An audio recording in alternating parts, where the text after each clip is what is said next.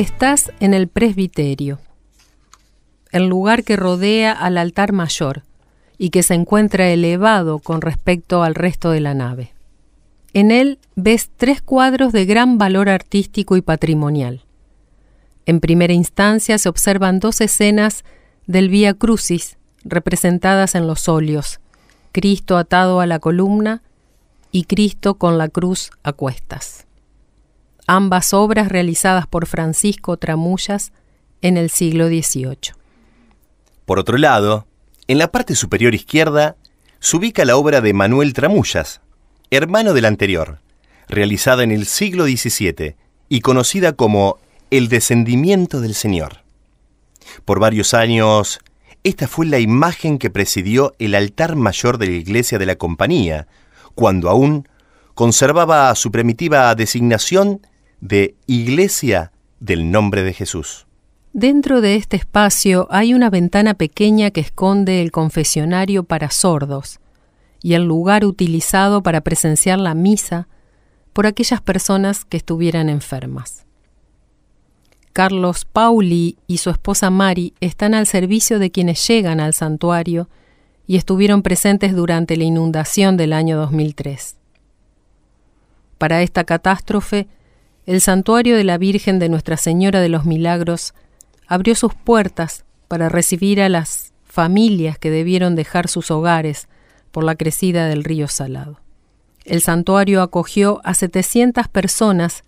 que encontraron en su interior asilo y contención. Como todos los años, eh, la congregación de la Virgen eh, preparaba la novena correspondiente. En el año 2003 nos habíamos reunido unos días antes para limpiar todo el templo, se contrató una empresa en altura para limpiar todas las imágenes, los cuadros, y había quedado el templo, la verdad, una maravilla. Así que nos faltaba el otro día, ya nos estábamos yendo, porque al otro día ya empezaba la novena. Pero al salir nos encontramos que entraban dos personas muy desesperadas pidiendo auxilio porque estaban inundados y no tenían, no tenían dónde dormir y nos pedían, pedían al colegio si, o al santuario si por favor tenían que ser unos colchones porque estaba casi ya varias partes de la ciudad inundada.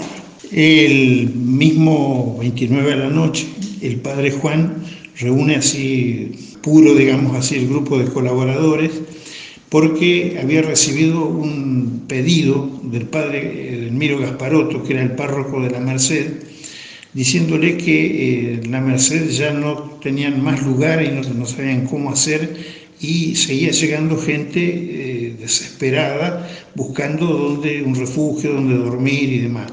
Y entonces eh, la gran disyuntiva del padre Juan y su equipo de colaboradores era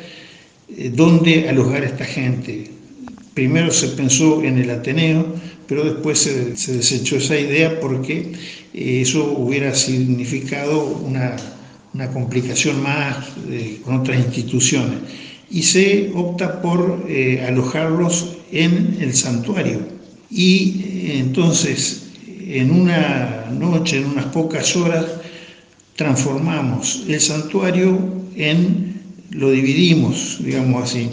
una primera parte para todo lo que era el servicio religioso y la mitad del santuario para el fondo, digamos, para lo que hoy, para la salida por calle San Martín, eso quedó eh, como alojamiento de las familias.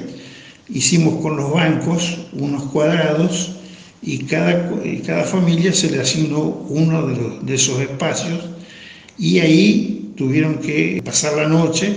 y pasar las noches, porque eso comenzó a fines de marzo y terminó recién en mayo cuando pudimos dar por terminada el alojamiento de esta gente.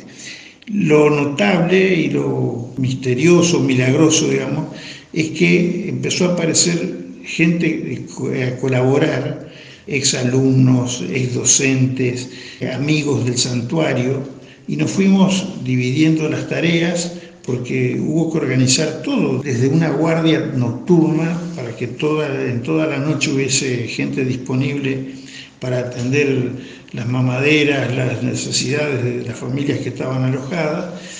y hasta tuvimos que transformar uno de los patios, de los espacios del jardín en un canil, porque cada familia venía con sus mascotas, venía con su... Y eso hubo que se respetó estrictamente porque era una cosa que hacía a la esencia de la familia, digamos, ¿no? El patio de los naranjos se transformó también en un patio con eh, sogas tendidas para que se secara la ropa, con este lugar para que jugaran los chicos. Bueno, fue